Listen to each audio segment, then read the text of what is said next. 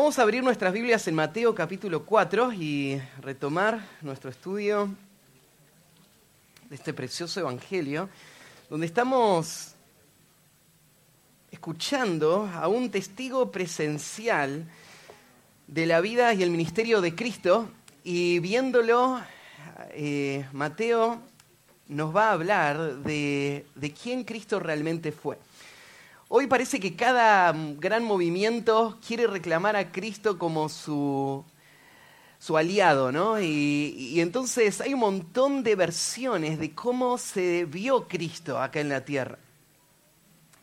Y creo que todo lo que hoy estamos escuchando se descartaría muy fácilmente si entendemos que hoy, dos mil años después, nadie tendría la autoridad para hablarnos del verdadero Jesús más que las personas que estuvieron ahí y que fueron discípulos del Señor y que fueron los que vieron todo lo que Jesús hizo y escucharon todo lo que Él enseñó.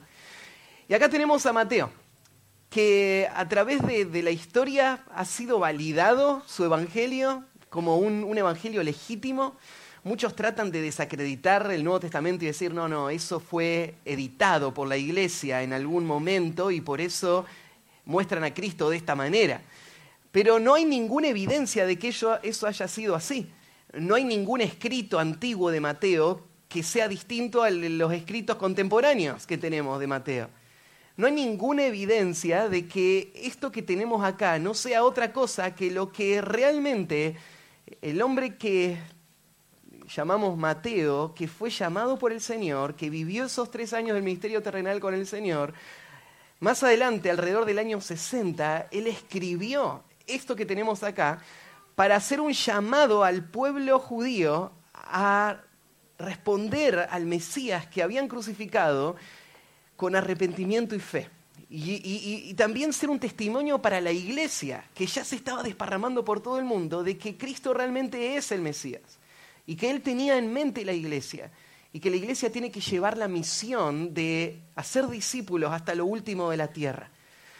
Entonces es, apasionante para nosotros hoy, dos mil años después, leer estas páginas y conocer a quien amamos sin haber visto y escuchar sus palabras y, y ver su vida y aprender de él y seguirlo a él Así que estamos escuchando a Mateo narrarnos la vida de Cristo, no, no con todos los detalles que, que tal vez nuestra curiosidad querría tener, pero tenemos suficiente en este Evangelio para que Mateo nos muestre lo que él quiere mostrarnos.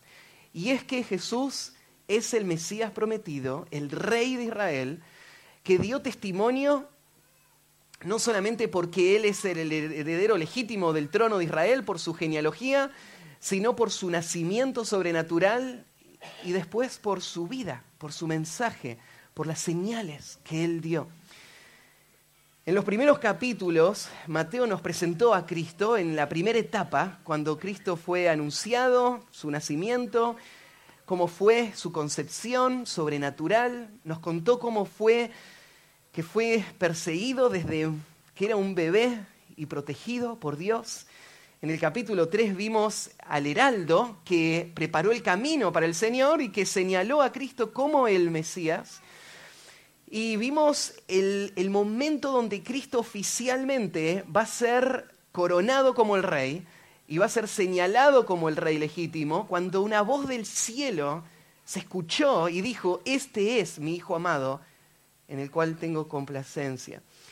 Y a partir de ahí eh, vimos la tentación, la victoria de Cristo, y ahora estamos en la sección, en el capítulo 4, viendo cómo fue que comenzó el ministerio Jesús. Hablamos ya del lugar donde todo comenzó.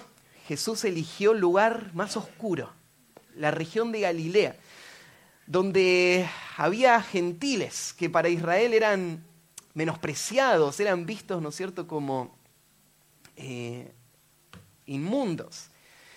Y ahí es donde el Señor va a comenzar. Él se muda a un pequeño pueblo, a Capernaum. Y él empieza ahí su ministerio. Él llama a sus primeros discípulos y eso es lo último que vimos la semana pasada.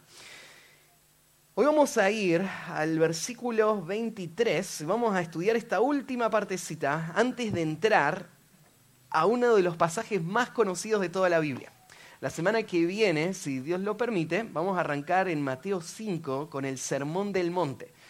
Pero para entender el Sermón del Monte, que es la predicación más famosa de, toda la Biblia, tenés que ver este contexto, tenés que entender el ministerio de Jesús y de qué se trató su predicación. Así que Mateo nos va a preparar para eso que, está por venir. Y en estos pocos versículos, estos tres versículos, lo que tenemos es un resumen del ministerio de Cristo ahí en Galilea y del ministerio de Cristo acá en la tierra. ¿A qué se dedicó Jesús durante su ministerio? ¿Cuáles eran sus prioridades? ¿Qué, ¿Cuál era su agenda? ¿Qué movía a Cristo? ¿Qué es lo que él hacía día a día? Y el versículo 23 al 25 nos da un resumen que después Mateo va a elaborar y nos va a dar mucho más detalles de esto. Pero eh, para entender todo lo demás, tenés que poder ver este resumen acá. Hay un pasaje que es prácticamente idéntico en el capítulo 9. En el capítulo 9, en el versículo 35, si, pueden ir hasta ahí, vamos a tener palabras casi idénticas a la de el capítulo 4 que vamos a leer ahora.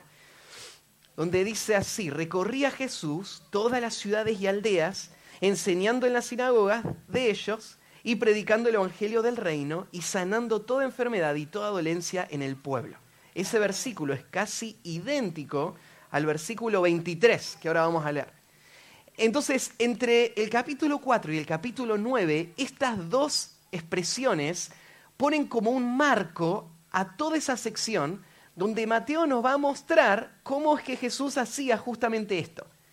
Entonces nos va a decir, Mateo ahora, a qué se dedicó Jesús.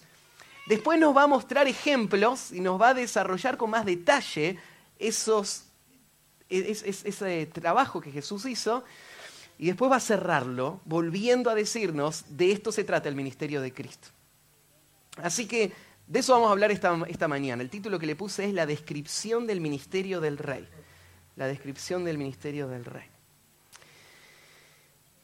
Leamos entonces el versículo 23, parecido al que acabamos de leer. Y recorrió Jesús toda Galilea, enseñando en las sinagogas de ellos y predicando el Evangelio del reino y sanando toda enfermedad y toda dolencia en el pueblo.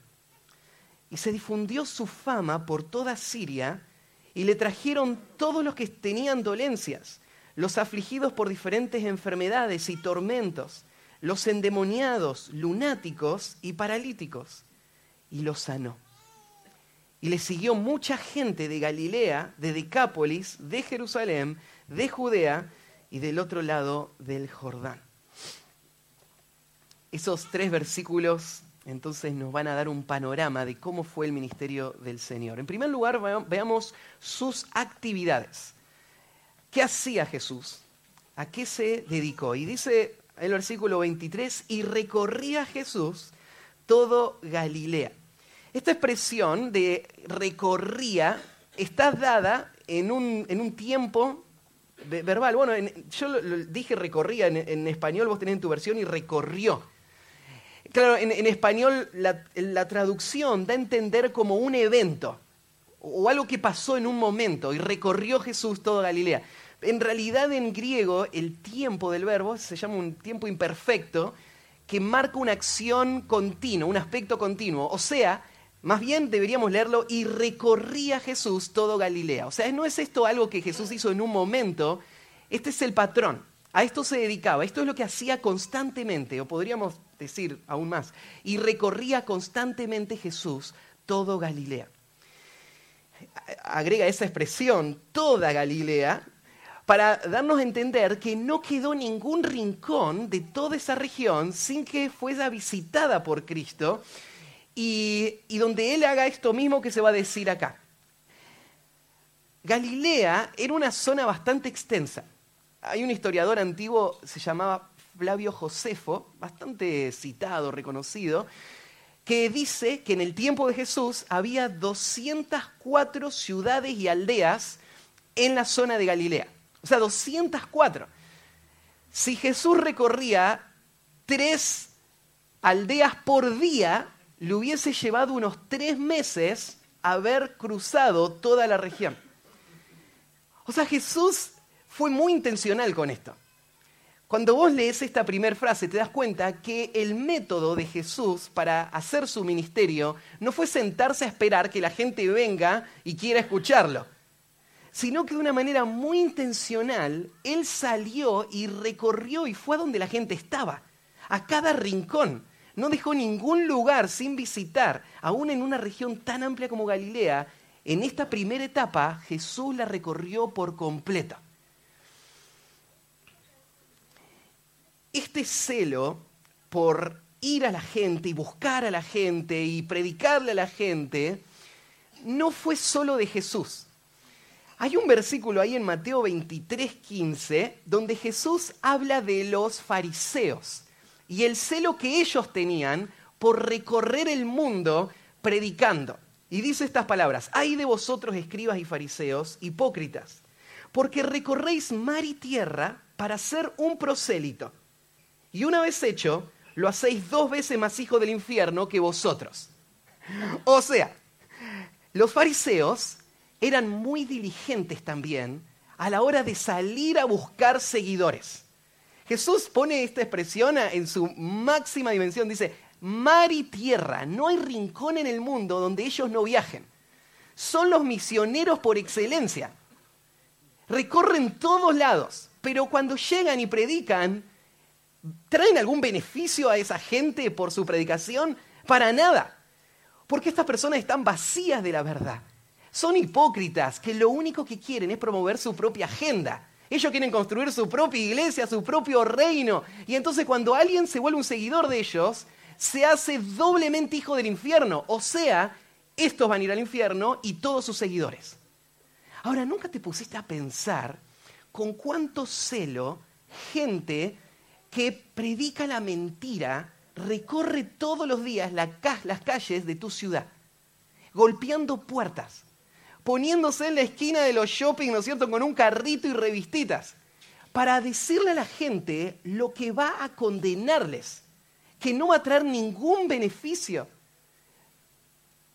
sino que tiene solamente que ver con sus propios deseos y sus propias agendas que nada aportan a los propósitos de Dios.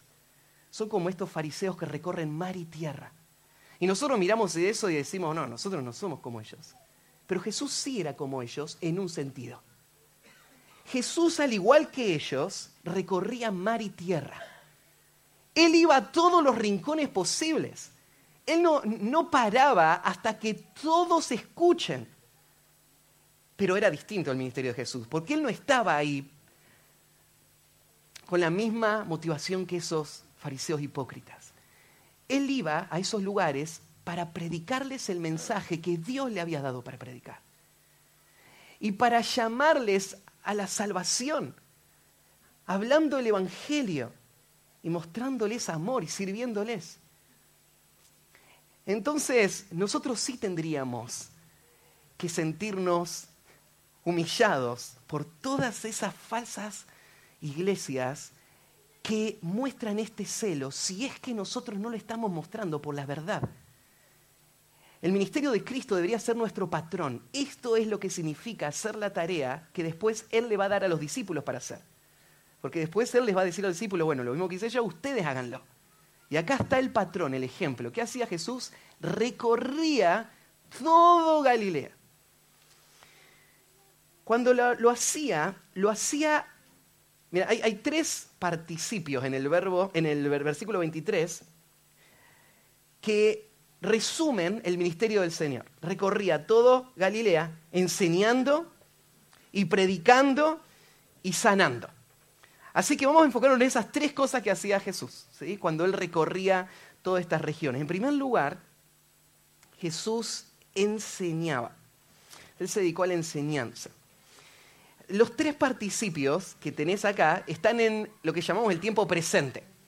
Los participios no tienen tiempo, pero sí tienen aspecto. O sea, este participio y los tres nos hablan de que esta actividad Jesús la hacía de forma constante. Entonces, de nuevo, no es un evento, sino que es una práctica constante. Sin parar, Él todo el tiempo estaba enfocado en estas tres cosas. La primera, Él se dedicó a la enseñanza continua.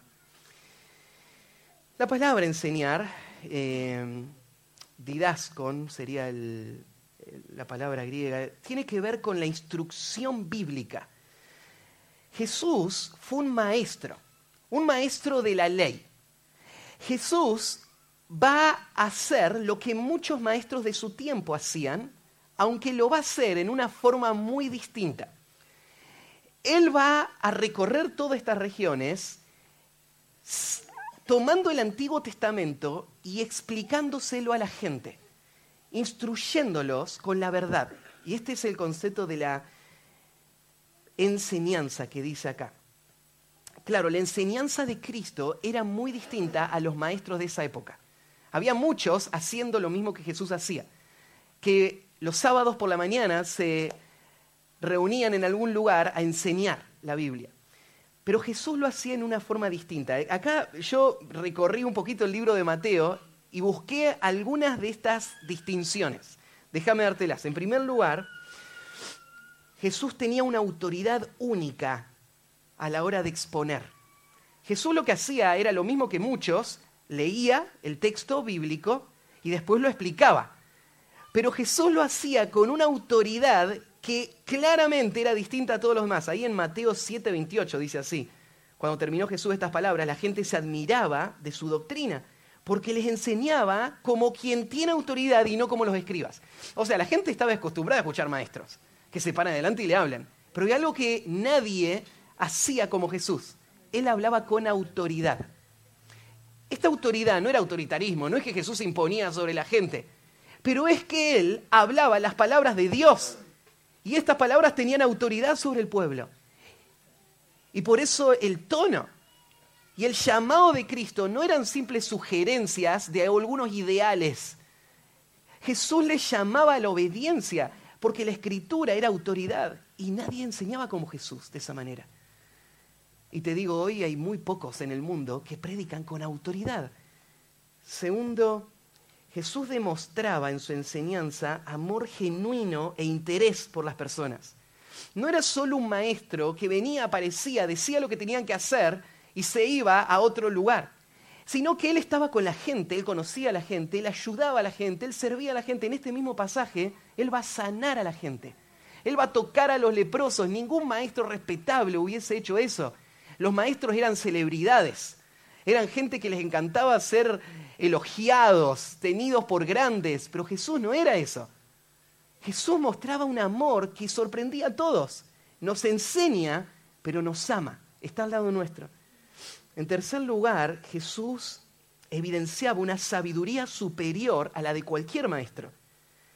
En Mateo 13, 54, dice, y venido a su tierra, les enseñaba en las sinagogas de ellos de tal manera que se maravillaban y decían, ¿de dónde tiene este esta sabiduría y estos milagros? No podían explicar la clase de sabiduría que Cristo mostraba.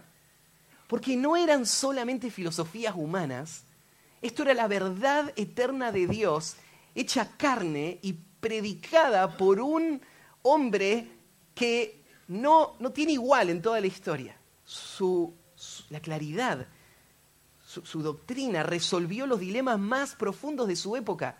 Lo que los maestros debatían, Jesús venía y lo mostraba tan simple, porque su sabiduría venía, era divina. También eh, la enseñanza de Jesús era distinta porque se enfocaba en la enseñanza, su enseñanza en las escrituras, a diferencia de los fariseos que enseñaban mandamientos de hombres. Ahí en Mateo 15, versículos 7 al 9, Jesús le dice a los fariseos hipócritas, bien profetizó de vosotros Isaías cuando dijo, este pueblo de labios me honra, mas su corazón está lejos de mí, pues en vano me honra, enseñando como doctrinas mandamientos de hombres. ¿Cómo era distinto Jesús como maestro a los hombres, a los demás? Es que los demás habían creado todo un sistema sofisticado de filosofías y mandamientos, pero que no eran una explicación simple y directa de las escrituras. Cuando Jesús llegaba y predicaba, él no, no le interesaban todas esas tradiciones. Él iba a la fuente y de la fuente explicaba la verdad. Y en último lugar, el mensaje de Jesús estaba respaldado por las señales que Jesús hacía, que esto no se parecía a ningún otro maestro. Jesús no solamente hablaba con sabiduría, él hablaba con demostraciones de poder. Entonces a esto se dedicó Jesús cuando empezó su ministerio. Él se dedicó a enseñar. Él recorría toda Galilea enseñando. Tanto era así que esto fue una de las principales características de Jesús, a quien se le llama frecuentemente el maestro. Maestro, maestro, porque él, esto es lo que hacía, él enseñaba. Y a los que estaban con Jesús lo llamaban discípulos, que eso significa un alumno. Jesús era un maestro y los que estaban con él eran alumnos. Jesús enseñaba. Dice ahí también que él enseñaba en las sinagogas de ellos. Primero, eh, déjame explicar este concepto de las sinagogas, porque es la primera vez que aparece acá en, Mateo. Y hay, una diferencia con Juan. ¿Dónde predicaba Juan el Bautista? En el desierto. Ahora lo ves a Jesús que no está en lugares abiertos solamente predicando, sino que él va a estos lugares que se llaman las sinagogas. La sinagoga eran los centros de instrucción bíblica del pueblo de Israel en esta época. El hecho de que diga acá que Jesús iba a las sinagogas, lo que está mostrando es que el ministerio de Jesús se centró de lleno en el pueblo de Israel. Porque ahí en esas sinagogas es donde estaban los judíos y los prosélitos judíos que querían honrar la verdad de la palabra de Dios. Y ahí es donde Jesús fue en primer lugar.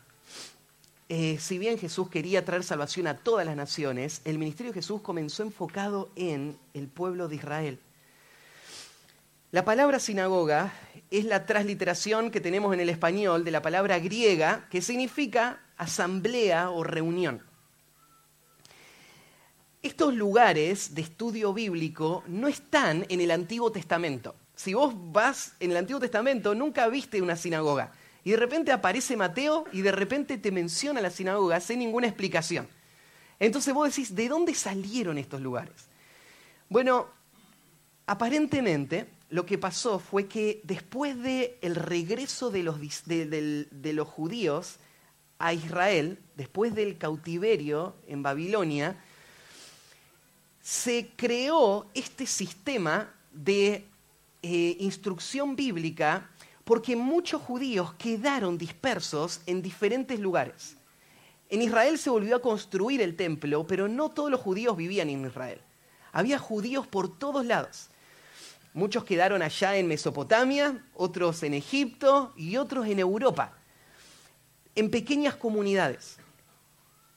Y estos judíos, si bien venían a Israel, al templo, a las fiestas anuales, era difícil mantenerse conectados con la vida espiritual de la nación. Entonces se creó este sistema en donde en cada pueblo se podían reunir un grupo de judíos y estudiar las escrituras, principalmente para poder mantenerse fieles a las escrituras y no terminar de nuevo bajo el castigo de Dios. Y así aparecieron estos, estos grupos de este, estos lugares. Las sinagogas eh, tenían un, funcionamiento en donde se requería que haya por lo menos 10 hombres instruidos en la ley para que se pueda tener oficialmente una sinagoga. La sinagoga tenía una organización donde había ancianos que velaban por lo que pasaba en la sinagoga. Había uno que era como el supervisor general.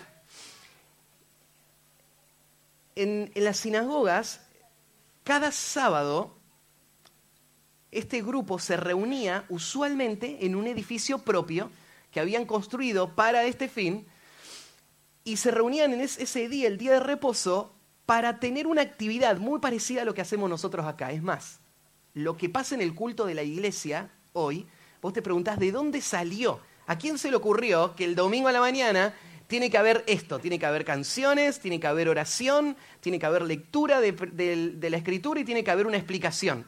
Bueno, la iglesia lo tomó de estos lugares de instrucción bíblica que llamamos las sinagogas. Ustedes se acuerdan que la iglesia, cuando nació, era judía.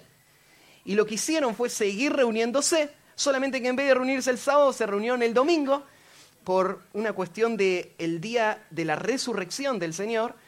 Y, siguieron manteniendo algunos de los principios, el sistema de gobierno, el concepto de un liderazgo colectivo de ancianos, esto también viene de la historia de las sinagogas. Entonces vos te podés hacer ese cuadro. Una sinagoga es, un lugar físico que se construyó para que los judíos de esa región se reúnan a estas cosas, a orar, a leer y a tener explicaciones de los textos.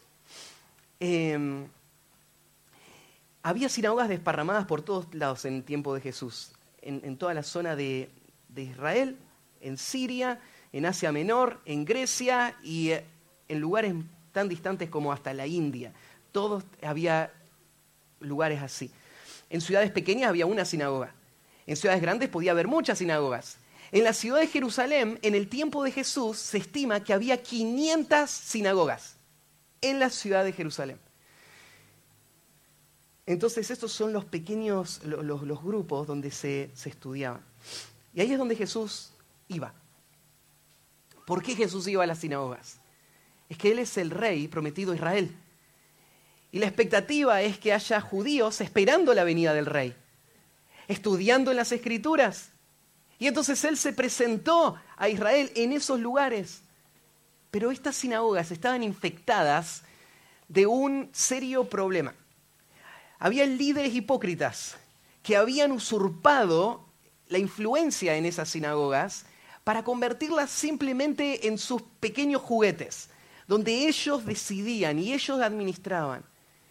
Y Jesús entonces va a tener mucha resistencia de estos líderes en las sinagogas.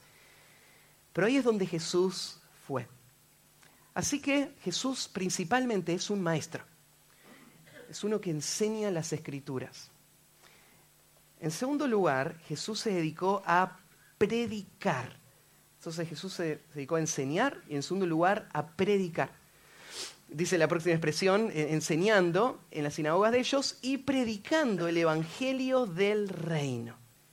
De nuevo, esto era algo continuo, esto es algo que Jesús hacía constantemente. Y la palabra predicar es otra, no es enseñar, y tiene un sentido distinto. Porque la enseñanza tiene que ver con instrucción, con verdades que van a ser expuestas. Pero predicación va un paso más allá que eso. El ministerio de Jesús no tenía que ver solamente con instruir a personas, porque el Evangelio lo que llamaba era a las personas a ser transformadas. Era un llamado a la obediencia.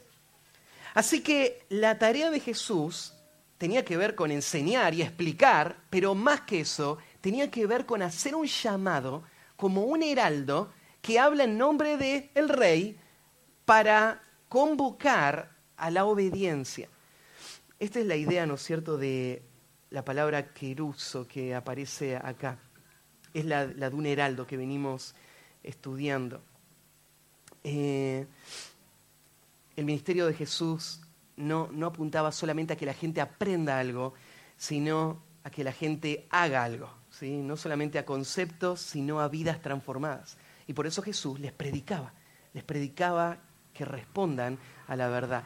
¿Qué les predicaba? ¿Cuál era el mensaje de Cristo? Y fíjate acá lo resume con esto. Él les predicaba el Evangelio del reino. Esta es la primera vez que Mateo usa esta palabra tan importante, la palabra Evangelio. Así que démosle unos segunditos a esto. ¿Qué significa que Jesús predicaba el Evangelio? Mira, cuando Juan llegó, él empezó a predicar lo mismo que Jesús. Él era el heraldo del rey y el mensaje de Juan era, arrepiéntanse, hagan obras dignas de arrepentimiento, frutos dignos de arrepentimiento, el reino de Dios se acerca. Juan está anticipando el juicio. Si no se arrepienten, el rey va a venir y va a juzgarles. Eh, ¿Se acuerdan? Eh, generación de víboras, le decía Juan, el hacha está puesta a la raíz de los árboles, hagan frutos dignos de arrepentimiento. Esa era la predicación de Juan. La predicación de Juan no podría ser llamada evangelio, porque era una predicación de juicio, era una predicación de preparación y de advertencia. Pero la predicación ahora de Cristo es distinta. La palabra evangelio es la palabra buenas nuevas. ¿sí? Claro que para poder entender las buenas nuevas que Jesús venía a dar, primero tuvo que venir Juan preparando el camino y hablando de la condición del pueblo y llamándoles al arrepentimiento. Pero la predicación de Jesús no era como la de Juan. Hay algo distinto en el carácter, en el tono, en las palabras de Cristo. Eran palabras que eran buenas noticias. Acá dice que él llegó predicando el Evangelio del el reino. Eh, quiero que sepas que hay un solo Evangelio. No hay muchos Evangelios. Ahí en el libro de Apocalipsis tenés un cuadro en un momento donde Juan escucha a un ángel que está proclamando el Evangelio eterno. Y usa esta expresión, el Evangelio eterno dando a entender de que hay un solo evangelio, siempre ha habido un solo evangelio y habrá hasta el final. ¿De qué se trata el evangelio? ¿Cuáles son las buenas noticias? las buenas noticias es que, acá usa la expresión el reino, es que aunque nosotros nos rebelamos contra Dios y estamos en oscuridad, en medio de, un mundo que va a ser juzgado y condenado, Dios tiene un propósito de salvación. Él va a establecer un reino de justicia, de santidad. Él va a restaurar todas las cosas. Y vos sos llamado a venir a ese reino y a participar de ese reino, a disfrutar de todo lo que hay en ese reino. No podría haber una mejor noticia que esta disposición de Dios, que Él está dispuesto hoy mismo a perdonar todos tus pecados, a limpiarte y a hacerte parte de este gran futuro de este gran propósito de disfrutar de Cristo como el Rey, de Cristo como el que gobierna tu vida y Cristo el que te llena de sus bendiciones. Esa es la gran noticia. Este es el Evangelio que Jesús predicó, este es el Evangelio que los discípulos fueron enviados a predicar, este es el Evangelio que se va a predicar hasta el final de los tiempos. Ahí en Mateo 24, 14 dice, y será predicado este Evangelio del reino a todo el mundo para testimonio a todas las naciones y entonces vendrá el fin. Este es el Evangelio que nosotros predicamos. Esto es lo que nosotros le decíamos a la gente ayer cuando golpeamos la, puerta ¿no? y le decíamos, mirá, venimos de San Justo, estamos visitando el barrio y queremos contarte las buenas noticias que Dios tiene para vos. ¿Y cuáles son? Y en, en resúmenes son estas que aunque vos te rebelaste contra Dios y mereces el castigo de Dios y estás yendo hacia la condena eterna, Dios puede y quiere perdonarte y traerte a su reino para que vos disfrutes de todas sus bendiciones. Y si vos crees en este Salvador eh, y lo seguís como el rey de tu vida, Él va a ser el que te dé todos estos beneficios y vos vas a ser parte de este gran reino que Dios ha planeado. Eso es lo que predicamos, ¿no? Es el Evangelio. Y esto es lo que Jesús predicó. Él es la inauguración de esta predicación. Nosotros somos la continuación de esta predicación. Nosotros estamos diciendo lo mismo que Él dijo. Ahora, este reino, fíjate que eh, este Evangelio lo llama el Evangelio del el reino. Y hay un concepto importante ahí en reino. Porque está este concepto de rey. Lo que Cristo está predicando no son solamente los beneficios de un mejor mundo, sino que Él está predicando su lugar en ese nuevo orden y en ese nuevo mundo. Él va a ser el rey. Él te está invitando a que vos lo reconozcas como el rey a que vos te sujetes a Él como el rey, que vos lo sigas como el rey de tu vida. Esto es lo que Cristo vino a hacer. Él vino a establecer un reino y la predicación era el medio por el que Él iba a construir este reino. A medida que esas personas respondían en fe y en obediencia y aceptaban a Cristo como el rey. Ya sabemos lo que va a pasar. Jesús no va a ser aceptado como el rey. La gente quería las condiciones del reino. Lo que no querían era el rey. Ellos querían un mundo más feliz. Ellos querían que no haya enfermedades, que no estén los romanos. Ellos querían prosperidad. Lo que no quisieron es al rey que gobierne sobre ellos. Ellos vivían en tinieblas y cuando vieron la luz amaron más las tinieblas que la luz. Y no podés tener al reino sin el rey. El Evangelio es el Evangelio del reino. El Evangelio te llama a venir a Cristo y vos no tenés que hacer nada para ganar tu salvación. Pero venir a Cristo significa tomar a Cristo como la autoridad suprema de tu vida. Es abandonar la rebeldía a Dios para rendirte incondicionalmente a este rey que va a dirigir toda tu vida y que va a llenarte de sus bendiciones. este es el Evangelio que Jesús predicó. Y el Evangelio son buenas noticias, pero son buenas noticias a los que se arrepienten y creen. Para los que no, no son buenas noticias. Porque el Evangelio dice que a menos que no nazcas de nuevo, no vas a tener un lugar en el reino. Y esas no son buenas noticias. Porque afuera del reino lo que hay es el llanto, el crujir de dientes. Son las tinieblas de afuera. Es el castigo eterno. Y este rey no va a, presentarlo de ninguna otra manera. Entonces Jesús lo que hizo fue enseñar, predicar el Evangelio del reino y en tercer lugar, sanar. Se dedicó a la sanación, la enseñanza, la predicación y la sanación.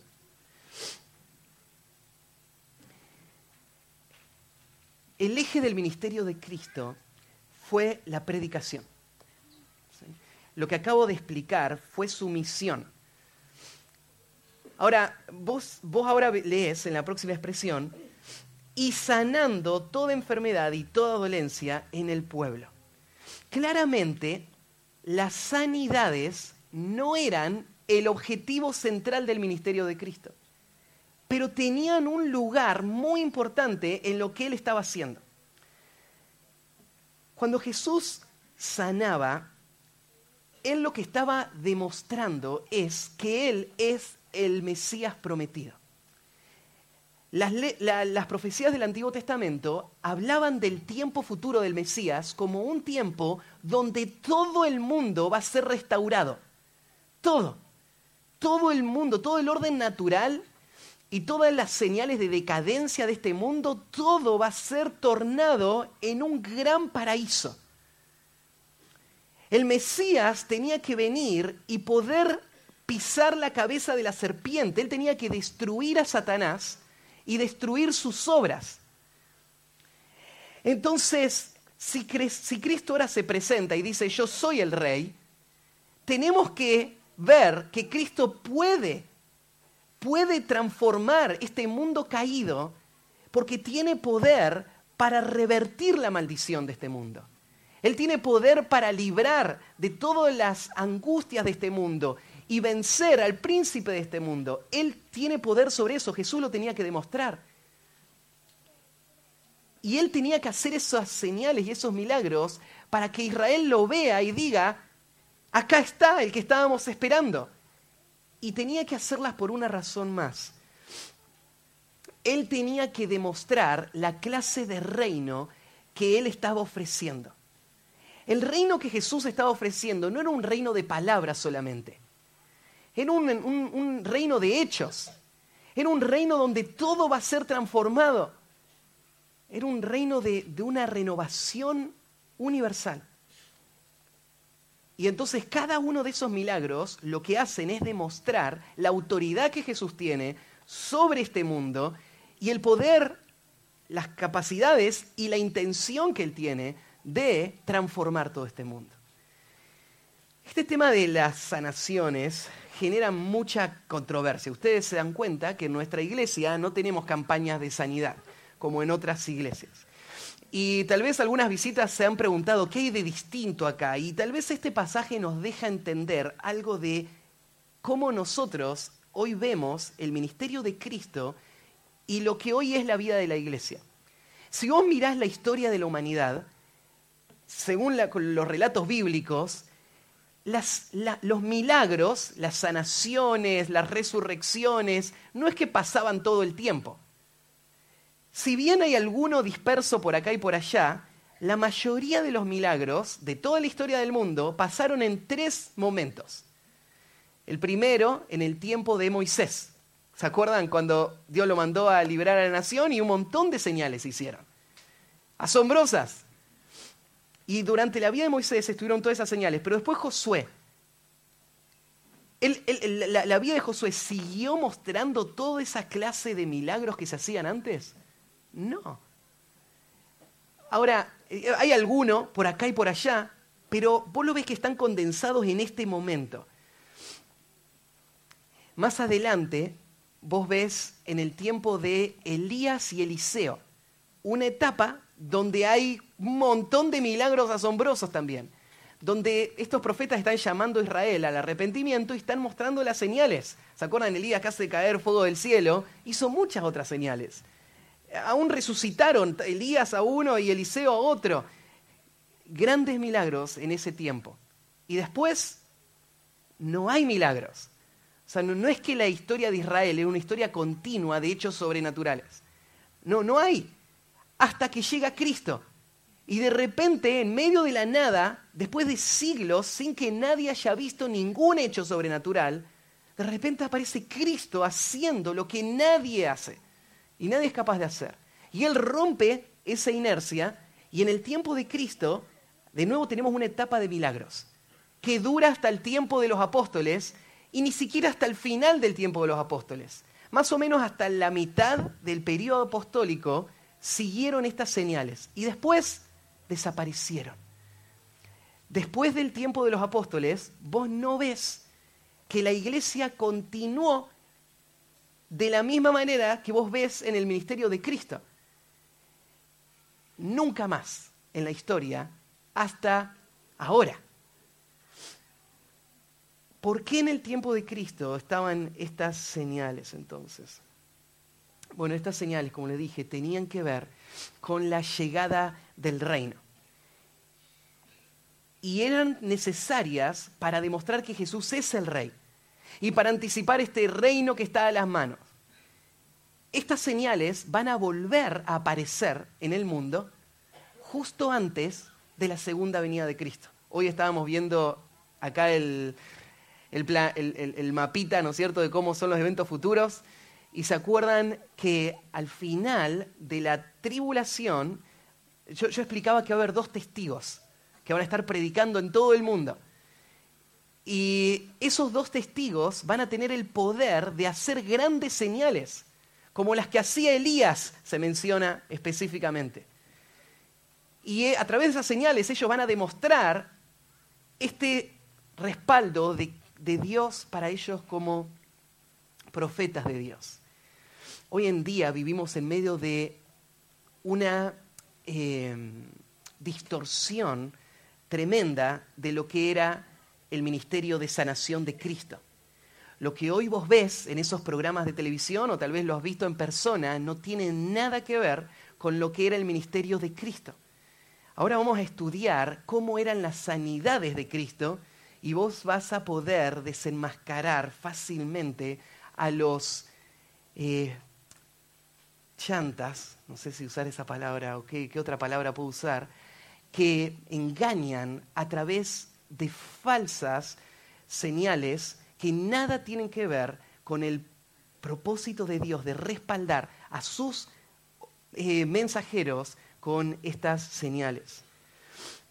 Cuando Cristo llegó, Él empezó a hacer estas señales. Fue un quiebre con todos esos siglos donde no hubo señal y de repente aparecen por primera vez.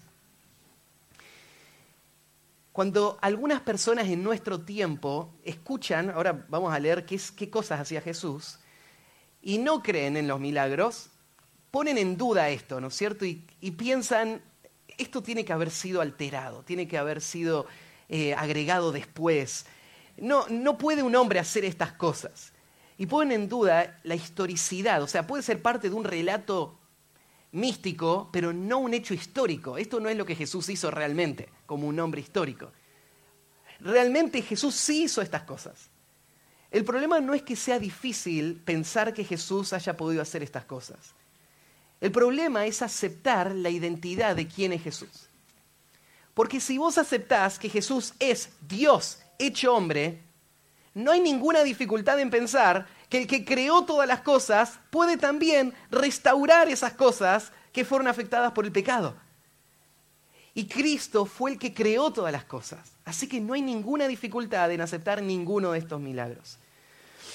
Esto es lo que la profecía decía, ¿no es cierto? Y fíjate que hay una, aclaración ahí al final de lo, lo que tercero Jesús hacía. Él apareció sanando toda enfermedad y toda dolencia en el pueblo. Esta es una de las formas en las que vos podés ver a los que hoy se hacen pasar por milagreros y no son más que engañadores. Si vos querés saber si estos son verdaderos eh, milagreros, anda con él a un hospital donde a una persona le cortaron la pierna y sentate al lado de él y decile que él ore por esta persona y que sane a esta persona con el poder que Dios le dio y haga que esa pierna vuelva a crecer. ¿Por qué no hacen eso? ¿Por qué no le hacen crecer la pierna a alguien que le cortaron la pierna? Porque no pueden hacerlo. Esa es la única razón.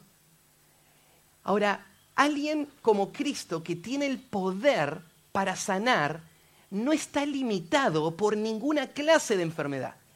Esta expresión cuando dice toda enfermedad, vos te imaginás la situación, a Jesús le empiezan a traer gente de todos lados. Y, vos sabés cómo funcionan esas campañas de sanación, ¿no es cierto? En donde los sanadores tienen a sus propios asistentes que están filtrando a la gente a ver qué es lo que se puede y qué es lo que no se puede hacer. Yo no creo que dejarían pasar a una persona con una, que le falta una pierna pidiendo que lo sanen para que lo hagan pasar vergüenza al predicador ahí adelante que no le pueda hacer crecer la pierna a la vista de todos. Pero lo que tenés en Cristo es que no hubo una sola enfermedad que Él no pueda sanar.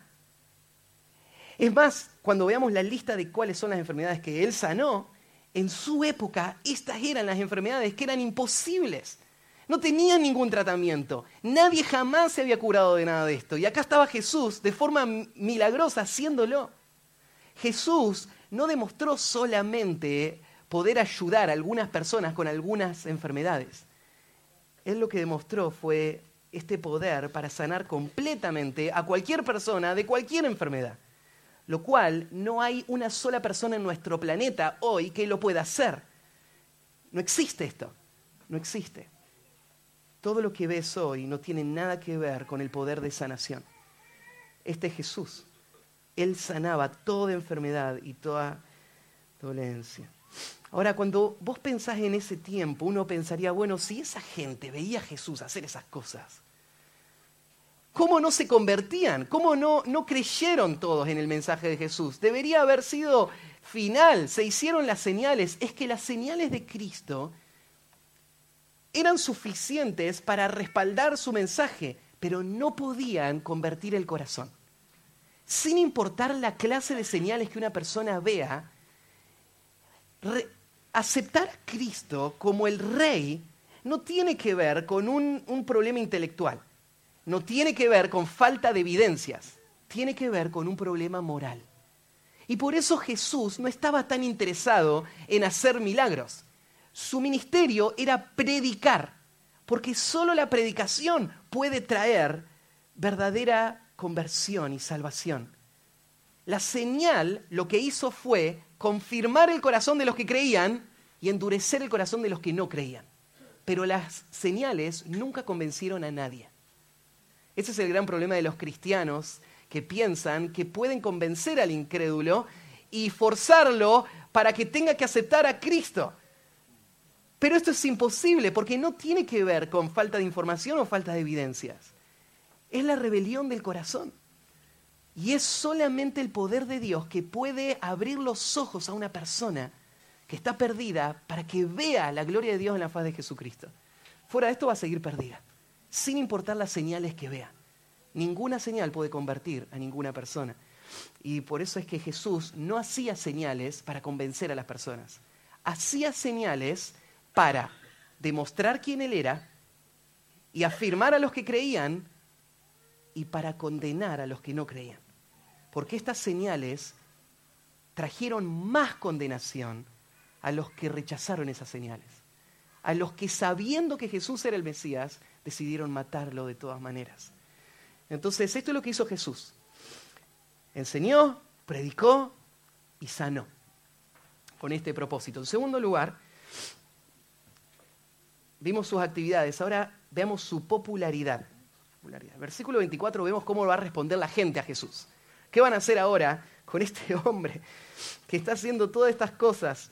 Y dice, y se difundió su fama por toda Siria. Las noticias corrieron rápido. No había YouTube ni teléfonos celulares en ese tiempo, pero no hacían falta, porque en poco tiempo, en pocos días, toda la región estaba hablando de Jesús. Jesús estaba como en la primera plana de todos los diarios de su época. Todos estaban pensando en él, hablando de él. Nadie no escuchó de esto.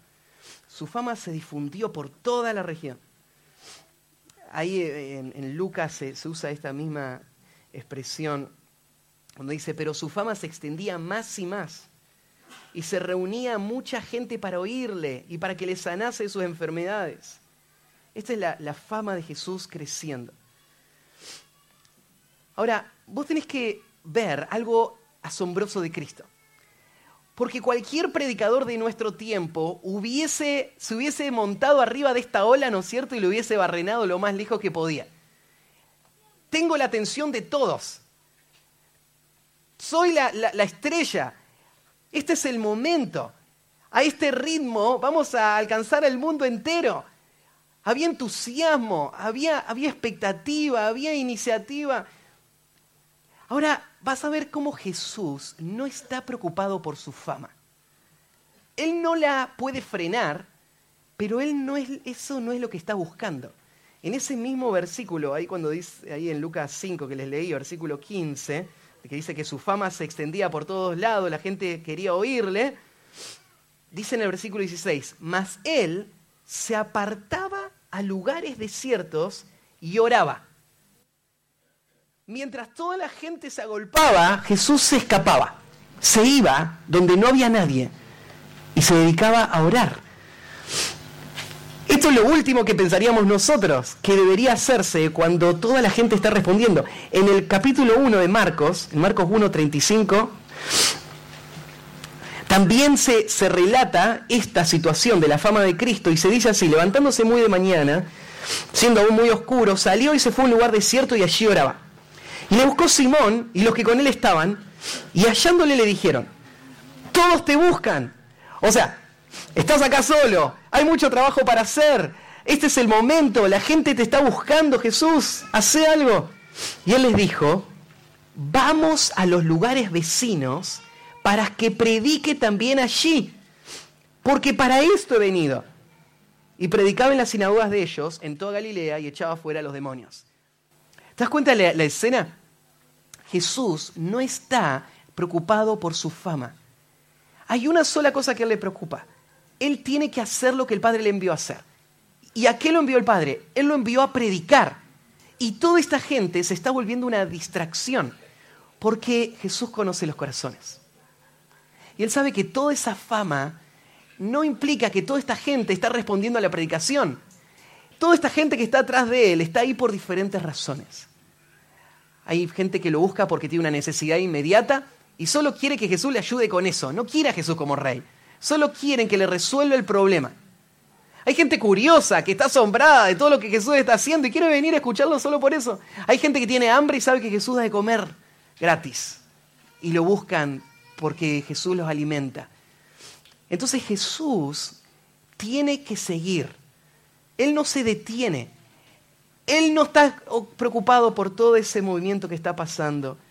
Él lo que tiene que hacer es predicar. Eh, ahí en el versículo 24 agrega algunos detalles más de cómo era este ministerio de, sanación del Señor. Cuando dice que la fama se desparramaba por todos lados, la mayoría de la gente venía a Cristo asombradas por estas señales. Entonces, ¿cuáles eran las señales? Dice que le trajeron todos los que tenían dolencias, afligidos por diversas enfermedades y tormentos, los endemoniados, lunáticos y paralíticos, y los sanó. Cada una de estas palabras representan diferentes formas de, este ministerio de, sanidad. Cuando usa la palabra dolencia, por ejemplo, la, expresión tiene que ver con algo malo, algo dañino. Marcos, contando esto mismo, sabes que acá Mateo no está dando detalles. De una forma muy general te está explicando a qué se dedicaba Jesús. Pero Marcos te cuenta algunos eventos puntuales de cómo Jesús sanaba personas. Entonces Marcos, por ejemplo, te cuenta en Marcos 1.29 cómo Jesús sanó a la suegra de Pedro que tenía fiebre. Y podríamos agruparlo acá, ¿no es cierto? Son dolencias. La, segunda expresión, Él sanó a todos los afligidos por diversas enfermedades. Esta expresión es un tanto distinta a la anterior, dando a entender el estado de miseria o la severidad o la agresividad de cierta enfermedad. Entonces Jesús sanó a gente que tenía fiebre, pero Jesús también sanó a personas que tenían las enfermedades más agresivas, más destructivas, más irreversibles que eran conocidas en su tiempo. Por ejemplo, en Marcos 10, en Marcos 1, 40, 45, te cuenta cómo sanó un leproso.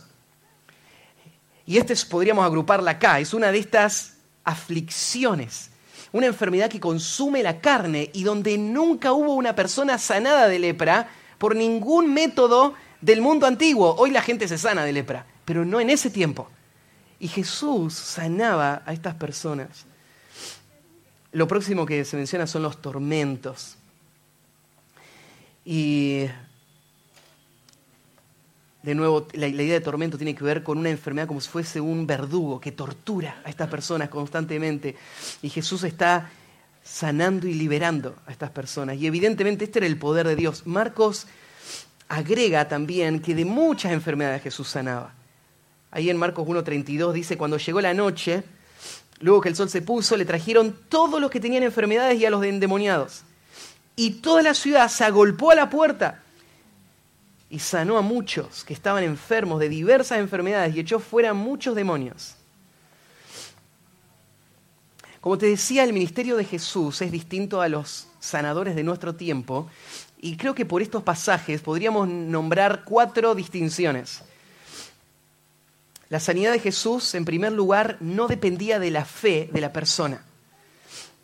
Los sanadores de hoy, ¿no es cierto?, te dicen, bueno, el Señor te sana, declaralo, estás libre de esa enfermedad y después vos seguís igual. Y te dice, bueno, lo que pasa es que te faltó fe. En el ministerio de Jesús esto no tenía ninguna incidencia en estas personas, Jesús no le preguntaba si tenía fe o no. Él sanaba a la persona y quedaba completamente sana.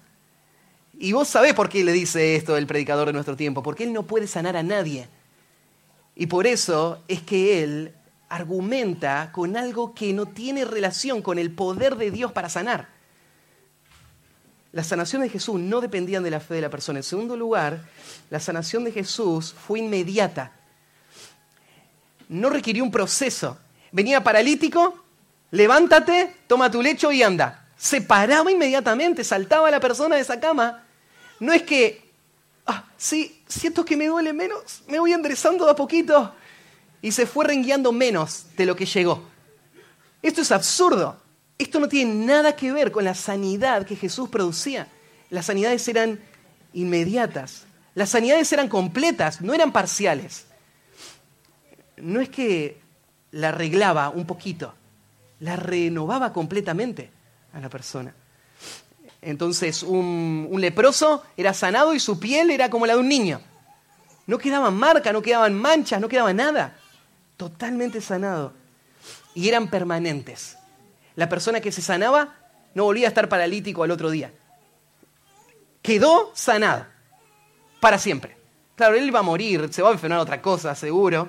Pero esta sanidad no fue, uy, ya no me duele más y al otro día te levantaste igual. No, eso no tiene nada que ver con la sanidad que Dios da. Jesús sanaba de todo esto. Y menciona, aparte de estas tres categorías amplias, menciona tres enfermedades específicas. En primer lugar, menciona a los endemoniados. Esta es una de las condiciones en las que personas estaban en ese tiempo que más asombraba a la gente. Los endemoniados eran personas que estaban agobiados y atormentados espiritualmente, pero también físicamente. Usualmente el endemoniado estaba relacionado con alguna otra enfermedad que lo evidenciaba. Entonces había o alguna otra situación, ¿no es cierto?, que, que el endemoniado producía. Ahora, ¿se acuerdan que dije Jesús tenía que demostrar el poder para deshacer las obras de Satanás? Y él lo demostró claramente con estos, estas liberaciones. Ahí en Marcos 1, 23 al 28, eh, hay un episodio específico donde Jesús va a liberar a un endemoniado con esta expresión, cállate y sal de él.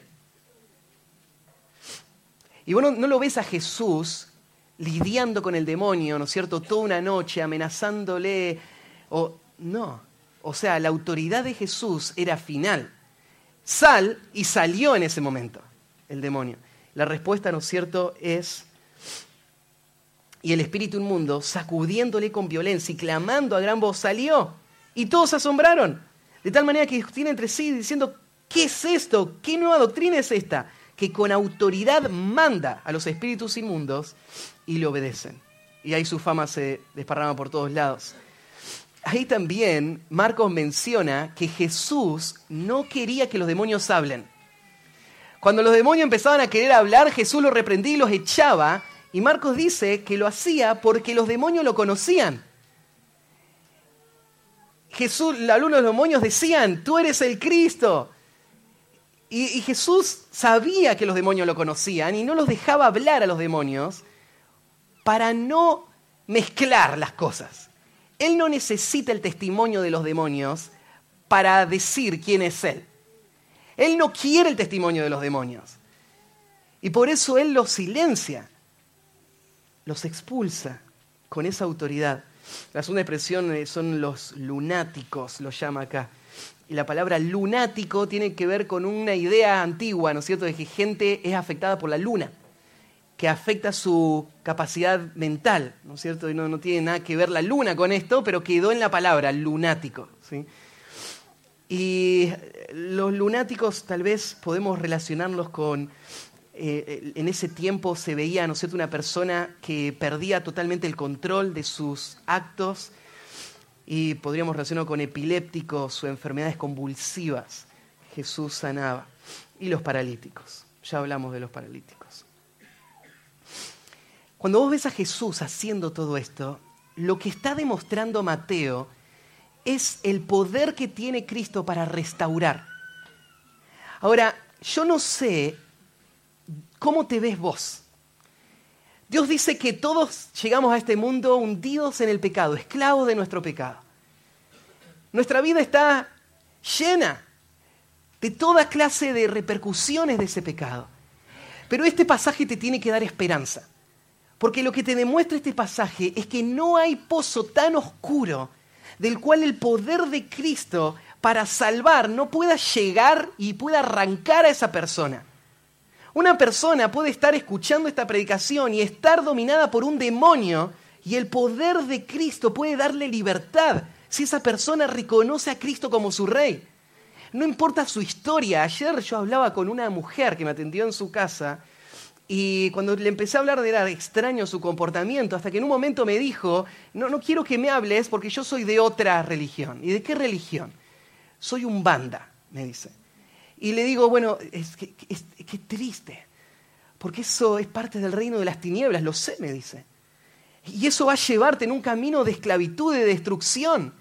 Pero me gusta, me dice.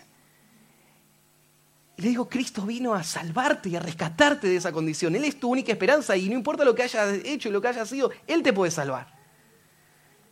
Y me permitió explicar el Evangelio a ella y a su hijita y no sé lo que el Señor vaya a hacer con ella. Pero no importa las experiencias, los pactos que hayan hecho con el que haya sido, no importa nada de todo eso. El poder de Cristo es capaz de salvar a cualquier persona. No importa las condiciones, no hay nada, no hay ningún pozo tan profundo del cual el poder de nuestro Rey no sea capaz de rescatarnos y renovar toda nuestra vida. Y ese fue su mensaje, fue un mensaje de palabras, pero de acciones, de hechos. Y Él lo demostró, Él tiene poder para salvar. Lo último, y con esto terminamos. Vimos sus actividades, su popularidad, y ahora veamos sus seguidores. Sus seguidores. Versículo 25. Y le siguió mucha gente de Galilea, de Decápolis, de Jerusalén, de Judea y del otro lado del Jordán. Y con esto cierra Mateo esta sección, mostrándonos el impacto que generó y esta reacción de gente que va a seguir a Cristo. ¿Qué significa que le siguió mucha gente? Esta palabrita, que siguieron a Jesús, es la palabra que se suele usar para hablar de un discípulo. Cuando se menciona a los discípulos de, Jesús, se les dice que ellos siguen a Cristo. Esta es la misma expresión. Entonces, que mucha gente le siguió, no es solamente que vinieron ese día a escucharlo, sino que ellos dijeron, vamos a seguirte. Donde vos estés, ahí vamos a estar. Nos vamos a quedar con vos, vamos a dormir con vos, viajar con vos, vamos a hacer todo lo que vos haces. Y mucha gente se volvió en seguidores de Cristo. Algunas de estas personas que en el comienzo del ministerio de Jesús se hicieron seguidores, viendo estas señales y escuchando la predicación, siguieron siendo seguidores de Cristo hasta el final. Tenés, por ejemplo, ahí en eh, Mateo 27, al final, versículos 55 al 56, se menciona un grupo de mujeres que habían servido a Cristo cuidando a los discípulos y sus, sus necesidades, alimentándoles desde el comienzo. Entonces, estas son algunas de las personas que siguieron a Cristo al principio. ¿Te acordás ahí en Hechos capítulo 1, cuando Judas se suicida y hay que reemplazarlo con alguien? Y ponen un requisito vamos a reemplazarlo con alguien que estuvo desde el bautismo de Cristo hasta su ascensión con nosotros. Pues pero yo pensé que solo los doce iban con Jesús. No iban solo los doce con Jesús. Hubieron algunos momentos donde solo estuvieron los doce con Jesús. Claro, no se pueden ir a, una misma casa toda la multitud a dormir, ¿no? Ahí estaba Jesús con los doce.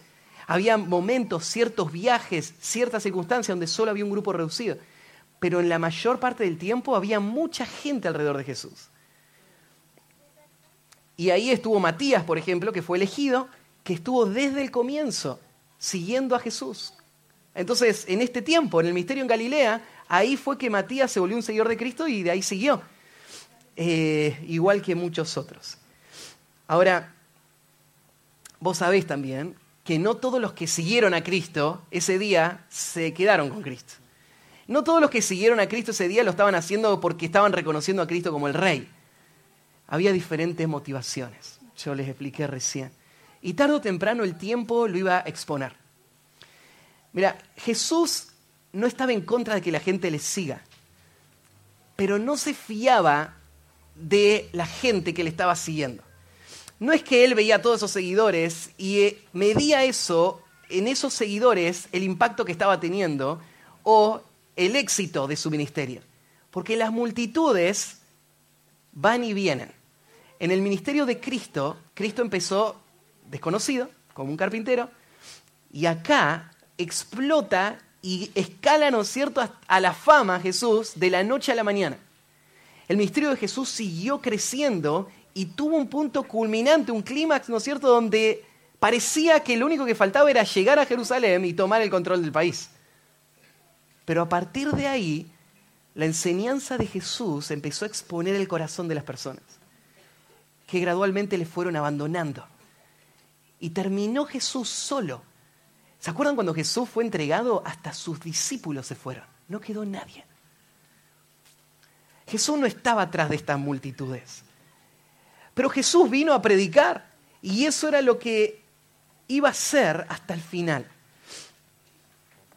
Y de esta gente, ¿no es cierto?, vino de, muchos lugares, personas de todo Israel.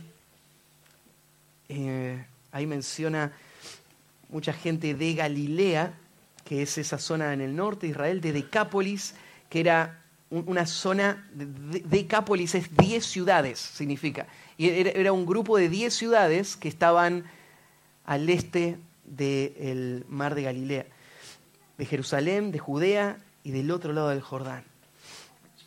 Me pareció al ministerio de Juan, el ministerio de Jesús crece rápidamente y tiene muchísimos, muchísimos seguidores. Bueno, así fue que empezó el ministerio. Y de esto fue de lo que Jesús se ocupó todo el tiempo que él estuvo en, su ministerio terrenal hasta el final. Estas son las tres cosas que él hacía constantemente. Vamos a ver en todo el Evangelio de Mateo detalles, pero acá tenés un panorama, un panorama general. Cuando Jesús empieza su ministerio, su ministerio es tan impactante que va a dejar la marca de lo que va a convertirse después el ministerio de sus discípulos una vez que Jesús ya no esté. Y cuando Jesús los envíe a ellos, los envía con estas mismas tareas para hacer. Y, y aun cuando mucha gente lo rechazó a Cristo, el testimonio de Jesús era innegable. Y la gente escuchó hablar de Jesús. Tanto que aún en el libro de, Hechos, cuando Pedro va a predicarle a Cornelio, por, porque el Espíritu Santo le guió hasta su casa para que le predique, Pedro arranca su discurso diciéndole, ustedes ya saben todo lo que Jesús empezó a hacer en Galilea y su predicación y todas las señales que él hizo. Pedro da por hecho que no hay nadie en toda la región que no sabe lo que pasó en ese tiempo en, la, en esa zona. Jesús no fue un personaje oculto en, algún rincón, que podría haber pasado, se podría haber pasado desapercibido, donde alguien podría haber dicho, vino el Mesías y no nos enteramos. Para nada. El ministerio del Señor fue un ministerio en donde Él se dedicó constantemente a predicar y las señales llevaron su, nombre a todos los rincones. Pienso en un par de aplicaciones y terminamos. ¿Cómo cerramos esto? ¿Qué podemos sacar de esta historia? En primer lugar, nosotros también fuimos enviados a predicar el Evangelio al mundo. Nuestro modelo es Cristo. Lo que Él hizo, si bien hay algunas distinciones, nosotros no somos el Mesías mostrando las señales de que llegado el reino. Nosotros somos heraldos de Cristo, que estamos anunciando el Evangelio del reino. Y por eso nosotros no salimos haciendo estos milagros, pero nosotros debemos salir con la misma eh, disposición, celo, diligencia que Cristo mostró para cumplir la tarea que el Padre le dio a él. Así como el Padre me envió a mí, yo os envío, van a ser las palabras de Cristo más adelante. Entonces Cristo es el modelo. Si vos te preguntás cómo se ve la gran comisión, así se ve. Se ve con la iglesia no sentada esperando que en algún momento alguien en el mundo pueda notarla sino saliendo, y el, imperativo id, a todas las naciones, predicando el Evangelio y haciendo discípulos a todas las personas. Ese es el modelo. Eso es lo que Cristo hizo. Enseñamos y predicamos. En segundo lugar, creo que la aplicación es esta, de que Cristo tiene poder infinito para rescatar al hombre de su pecado y de las marcas del pecado en su vida. Y yo le decía, no hay pozo tan profundo del cual la gracia del Señor no, no pueda rescatar. Y la iglesia tiene que salir con esa confianza y ir a los lugares más oscuros y hablar a las personas que están esclavas del pecado con esa confianza. Y cuando nosotros nos encontramos con una persona endemoniada, nosotros no tenemos la autoridad que Cristo tuvo para ordenarle a ese demonio que deje a esa persona. Pero nosotros le predicamos el Evangelio y el poder del Evangelio puede liberar a esa persona puede rescatar a esa persona sin importar su contexto, su historia, sus prácticas, sin importar la clase de pecados que se hayan cometido, el poder de Dios restaura. Y el propósito de Dios es restaurar completamente. Pienso en tercer lugar, el objetivo de la iglesia no es la fama, sino la fidelidad. Eso es lo que debe marcar nuestro norte. Y puede ser que el Señor en su soberanía permita que en algún momento la iglesia parezca estar llena de ese entusiasmo y de gente curiosa que viene, que quiere escuchar, que es afectada por el Evangelio. Pero nuestro llamado es a enseñar y a predicar el Evangelio del reino. Y hay momentos donde personas lo van a entender y personas no, otros que no lo van a entender.